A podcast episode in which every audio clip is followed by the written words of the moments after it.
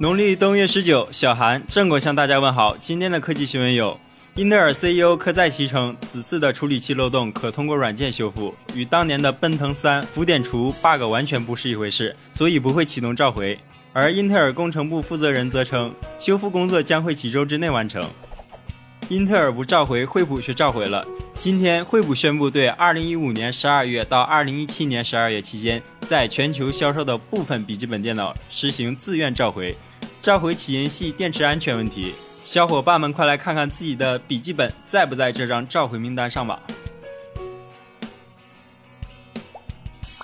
网上曝光了索尼 Xperia XA2、XA2 Ultra 和 L2 的渲染图。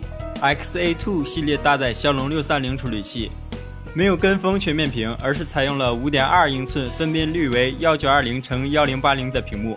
三加三十二 gb 存储组合前置八百万后置两千一百万像素摄像头。支持四 k 视频录制稍微大一点的 xa two ultra 升级到了六英寸屏幕。四加六十四 gb 存储组合和前置一千五百万像素摄像头。L 二的配置更低屏幕分辨率仅为七二零 p 后置指纹加大额头宽下巴的大法锁粉还会买账吗？继上次阿里美的推出小卖柜后苏宁版无人售货架苏宁小 bill 在南京部分写字楼悄然落户。消费者通过手机扫码移动支付即可完成购物。随付随取可我始终没有搞明白这和自动售货机有啥区别。外媒记者在推特中称由于大量用户参加苹果的低价更换电池活动苹果的电池库存可能直到今年夏天才会恢复正常水平。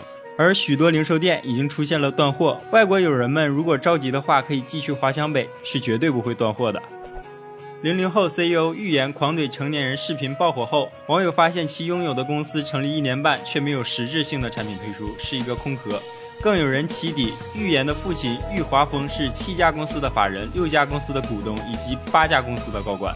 目前看来，零零后 CEO 不只是噱头，还有可能是套路啊！极简又拉风，我们周一见。